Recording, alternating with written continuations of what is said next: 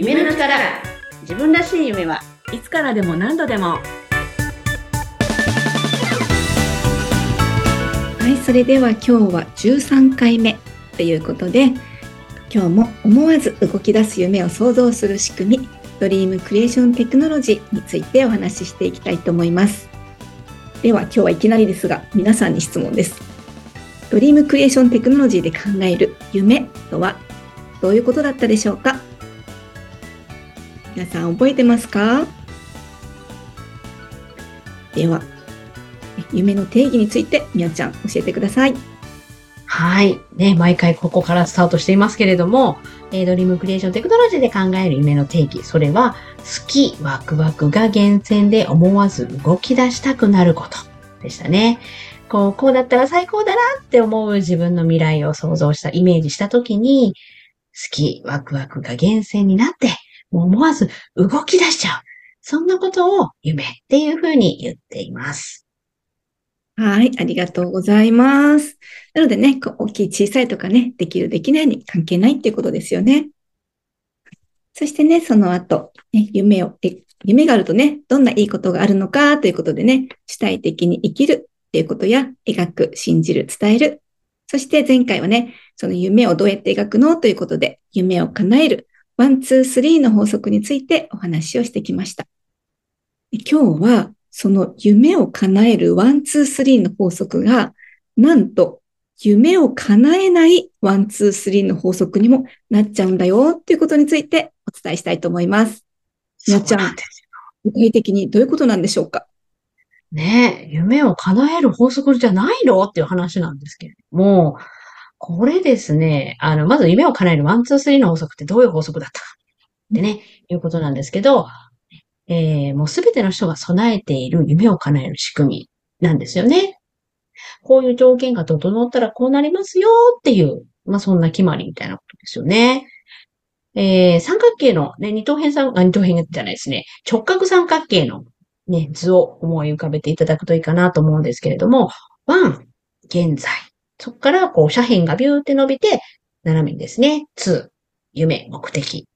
で、そこから、あの直角三角形ですから、ね、えー、まっすぐ降りて、スリー、行動した。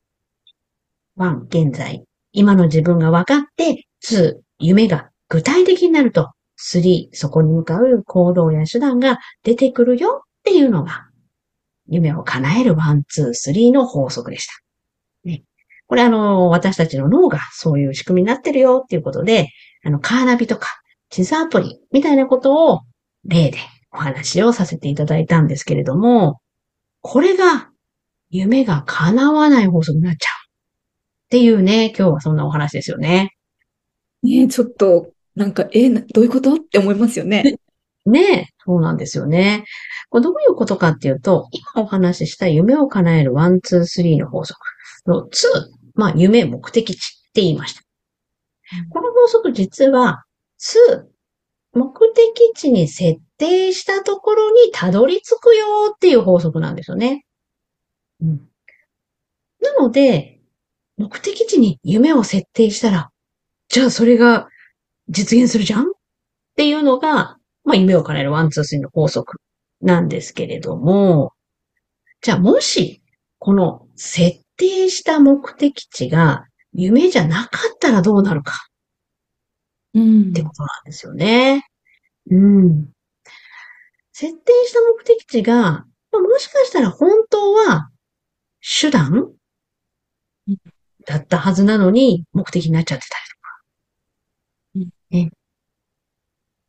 何かのための手段だったはずなのに、それ自体がもう目的になっちゃうみたいなこともあるかもしれませんし、あとですね、やっぱこう、夢を描いてみたんだけど、心のどっかで、いやー、でも無理じゃないかなとか、まあ、別に今のままでもいいんだけどね、っていうふうに思っていると。こう無意識でそういうことを思ってると、もうそっちが実現しちゃうんですよね。うんん。そうなんです。で、この無意識で思ってることって、まあなかなか普段気づかなかったりしますので、まあ無意識ですからね。うん。なので、夢描いたのに、いやー、行動起こらないじゃんとか、全然実現しないじゃん、みたいな。まあそんなことも実際には起こっちゃうよっていうことなんです。さあ、どうですか？なんか、ゆうこり今の話を聞くと、ああ、なんかその法則に、叶わない法則の方にハマっちゃってるかも、みたいなことあったりしますか？いや、実は今聞いて思い浮かんだことがあって、うん。スティーマップ書くたんびに、こう着物の女性の写真を貼ってるんですね。うん。なんかこう自分で着物が着れるようになって、なんか、茶道とかね、やってみたいなっていうので、貼ってるんですけど、うん、全然行動起こってないなって今思いました。ああ、なるほどね。なるほどね。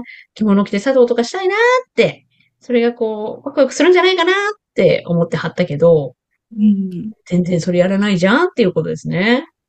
そうなんですよ。なんか周りのお友達で、なんか着付けね、できる人がいて、うんうん、もういつでも教えてあげるから、なんか連絡してねとか言われてるんですけど、全然連絡してないんですよね。してないんだ。うん、なるほどね。なるほどね。ちなみになんかそうなっちゃってるなっていうことに気づくと、どんな気持ちになりますか、うん、えー、なんか、なんか私ってダメなのかなとか、いや、本当にやりたいのかなとか、うん、もしかしたら、それやってた方がなんかいいな、みたいな。うん。なんか本当に心からワクワクしてるのかっていうと、うん、そうないのかもしれないなっていうふうに、うん。出ます。なるほどね。なるほどね。本当にそれワクワクしてんのかなって思ってる。うん、うん、うん。それね、ゆうこりまさにチャンスなんです。うん、うん、うん。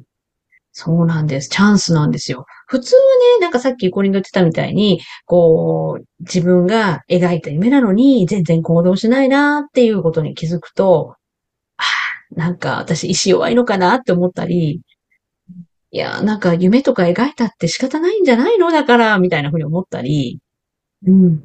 なんかそうやって諦めちゃいがちだったりする。ですよね。なんですけど、あれこれ、自分の夢だと思ったけど、全然行動しないってことは、もしかして違ってるのかな？って気づくきっかけになるんです。なるほどね。うん。やっぱ普通無意識で別に今のままでもいいんだけどなとか、無理だろうなって思ってたら、無意識だからまあ気づかないっていう話はね、さっきしたと思うんですけれども、うん。気づかないとどうしようもないじゃないですか。うん、うん。だけど、あれって違和感を感じることで、もう一回、今の自分はじゃあ本当はどう思ってるのかなっていうことに気づくきっかけになるんですよね。うん。なので、夢を、夢が叶わない法則になっちゃうからこそ、まあ、気づけることもあったりする。うん。確かにね、なんかそれをやっぱり描いたから、そこに気づけたんだなって思うし、うん。心のどっかで日本とハワイの架け橋になりたいって言ってるから、うん、日本の文化を知ってた方がいいよねとか、そういう、いた方がいいよねっていう、ワンが思います。ねえ、そうなんですよね。本当なんか前回も言いましたけど、こうあらねばとか、うん、こういうこと求められてるだろうなとか、うん、こうするべきだよね、みたいな。なんかそんな中でもう頑張ってる人いっぱいいると思うんですよね。うん。でも、それはあくまでも、周りからの求められることだったりとか、うん、周りと比べてどうかっていうことだったりするので、本当に自分がどう思ってるのかって確認しないまま毎日過ぎちゃってるってことあったりするんですよね。うん。けど、描いて、信じて、伝える。ね、これもあの、ポッドキャストのもうちょっと前の回でお話してますけれども、この描いて、信じて、伝えるっていう、これをやってみておくことで、あれ？これって本当に自分がワクワクすることなのかな？っていうことに気づくきっかけそういうものが出てくるんですよね。うん。まあそうやって今の自分がどんどん具体的になって、そうすると夢も具体的になって、そして実現に向けた行動を起こしていける。うん。まあそういう意味では、夢を叶えるワン、ツー、スリーの法則と、夢を叶えないワン、ツー、スリーの法則。まあ本当にあの、表裏一体というか、うん何が2に設定されるかっていうことで違っちゃうんですけど、両方あるから気づいていけることがあるんじゃないかなって、うん、思ったりしますね。そうですね。なので、こう、ドリームマップを描いて、夢描いたけど、なんか叶わないから私はダメなんじゃないか、じゃなくて、本当にね、そこを切ったワンに戻って、じゃあ本当にワクワクすることってなんだろうっていうのが、なんかまた新たな夢が出てくるような気がしますね。そうですよね。だから本当、あの、早い方だとワークショップ参加してから、もう3ヶ月ぐらいでもう一回、もう一回作りますって。なんか人からかっこいいって言われそうなことばっかりうん。出してただけで、本当にワクワクすることじゃなかったって気づきましたって3ヶ月ぐらいで来る方もいらっしゃいますもんね。うん。ですね。だから本当にこう、まずね、描いてみるってすごく大事なんだなって、そしてそれを毎日して、自分とね、そのドリームマップ見ながら、あの、対話をするって大事なんだなっていうふうに思いました。うん。ありがとうございます。ということでね、今日はね、夢が叶わないワン、ツー、スリーの法則についてお話ししていきました。はい。ではね、次回はね、今度は夢をね、描く、描き方、4つの視点についてお話をしていきたいと思いますので、またお楽しみにしてください。それでは、また来週お会いしましょう。